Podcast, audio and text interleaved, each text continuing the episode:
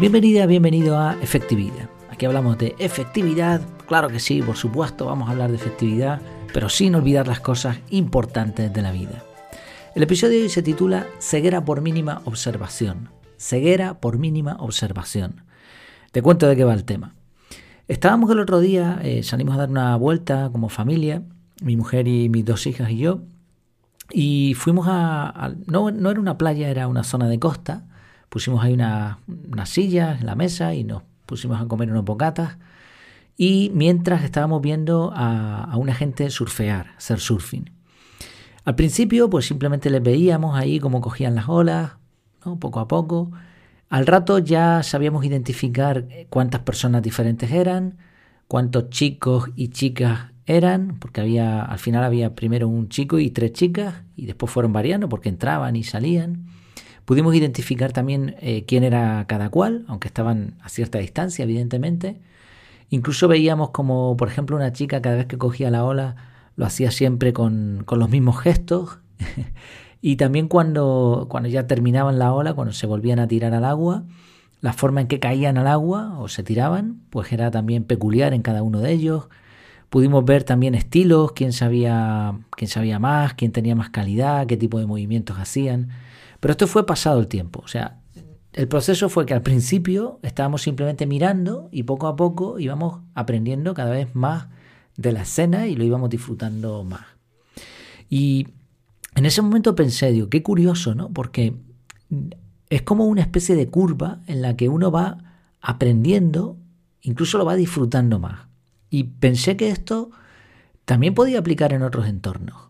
Por ejemplo, cuando haces un viaje y estás de vacaciones, al primer día, segundo día que estás en el sitio, pues habrá cosas que te llamen la atención, pero no, no comprendes muy bien del todo hasta que poco a poco vas hablando con uno, con el otro. Y si ya en vez de unas vacaciones es un traslado, pues imagínate, las primeras semanas estás aprendiendo, estás observando. Y después es cuando ya conoces la idiosincrasia del sitio, las costumbres locales y eso.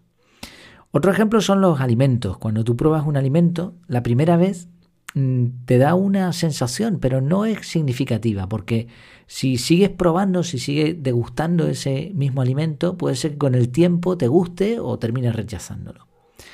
Y un ejemplo más es al ver otro tipo de deportes o cuestiones de arte, cuando ves, por ejemplo, pinturas y, al principio no ves nada, pero si te vas fijando en un cuadro empiezas a ver matices, detalles, incluso puedes ver perspectivas en las que te se vea diferente, ¿no? Si te alejas, si te acercas, si le da la luz, con obras de arte, ¿no? Con deportes, si es un deporte que conoces, pues no habrá mucha diferencia, pero si lo ves por primera vez, como el béisbol, por ejemplo, aquí, ¿no? Aquí el béisbol no, no se ve mucho, en, en, otros países sí, pero aquí, por ejemplo, en Canarias, en, en, España, es un deporte más bien desconocido.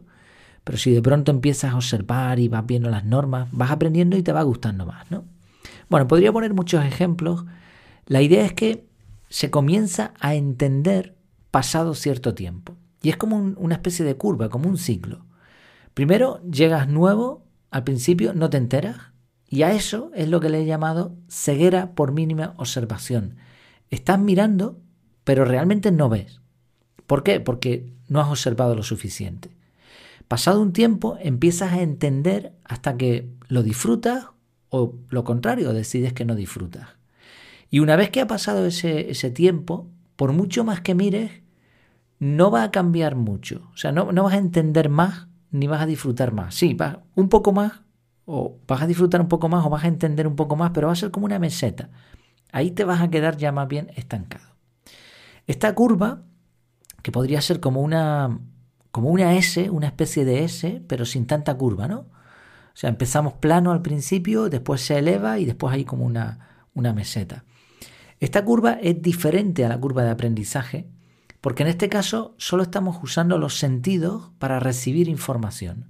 Lo que estamos haciendo es observar. ¿Cuál es el problema que, veo alrededor? Que esta experiencia no es muy usual, porque vamos demasiado rápido. Y como vamos rápido, tenemos una ceguera por mínima observación. Llegamos a conclusiones precipitadas para mal o para bien. A veces decimos eso de, no me gusta esta comida, pero no le has dado tiempo a, esa comida, a que, tus sentidos la, la saboreen, que se creen recuerdos, etc. Entonces has llegado a una conclusión totalmente precipitada. O lo contrario, el llamado objeto, síndrome del objeto reluciente. Ves algo que te llama la atención, venga, para allá vamos, me gusta un montón, pero no, no, te ha dado tiempo realmente a tener esa, esas sensaciones que te permitan, pues eso, ¿no? Esa observación que te permite entender. Claro, esto, este, esta dinámica, esta ceguera por mínima observación, es un palo en la rueda de la efectividad. Porque primero, no te permite comparar con lo que ya conoces. Lo que ya conoces, ya has pasado esa ceguera. Pero con lo que todavía no conoces, no puedes comparar. Y sin embargo el cerebro funciona por comparación, entonces hay que darle ese tiempo. Segundo, no permite comprender como para ver puntos de mejora, porque no lo entiendes realmente. Tercero, nos hace muy tontos al creer que sabemos de algo cuando realmente estamos ciegos todavía, porque hasta que no pases esa, esa cuota mínima de observación, ves pero no comprendes. Cuarto, nos permite disfrutar, no, perdón, no nos permite disfrutar de cosas que podrían hacernos disfrutar. Y quinto, lo contrario, podríamos perder tiempo con cosas que nos han deslumbrado, pero que a lo mejor no sirven para nada. ¿Cuál es la solución a todo esto? Bueno, pues es tan sencilla que casi parece obvia. Observar durante más tiempo. Así de sencillo. Lo que hicimos el otro día, por una casualidad, cuando estábamos viendo a esta gente surfear, fue simplemente observar. No sacamos un móvil de internet y nos pusimos con internet a mirar cómo se cogen las olas o cómo se hace esto. No conocíamos a esas personas, ¿no? Era la primera vez que estábamos justo en ese recoveco. Simplemente fue observación. Y en ese tiempo, que sería, yo que sé, una hora, fue suficiente como para disfrutarlo. Además lo íbamos comentando, ah, pues mira esto, ¿no? Entonces cuando se hace en equipo, pues mejor todavía.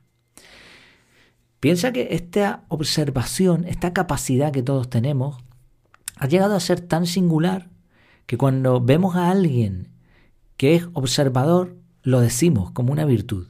Incluso a veces hasta con los bebés o con los niños pequeños decimos, oye, qué observador es. ¿Por qué? Pues normalmente porque mira atentamente y también normalmente porque habla poco. Y aquí viene una conclusión interesante, y es que no se puede hablar mucho y observar al mismo tiempo. Se puede comentar, se puede hablar un poquito, ¿no? Pero normalmente la observación requiere de una concentración. Y como decía antes, esta es la parte difícil.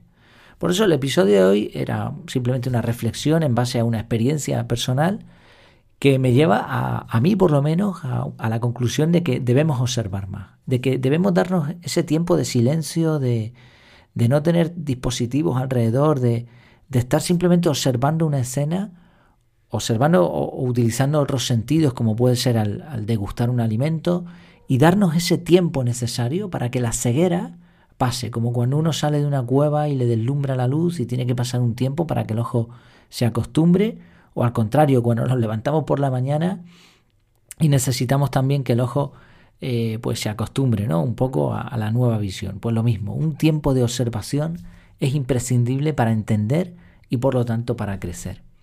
Hay una frase de Claude Monet que dice, es a fuerza de observación y reflexión que uno encuentra un camino. Es a fuerza de observación y reflexión que uno encuentra un camino.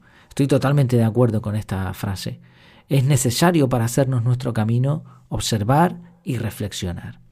Así que paremos un poco y no caigamos en la ceguera por mínima observación. Muchas gracias por tu tiempo, por tu atención y hasta la próxima.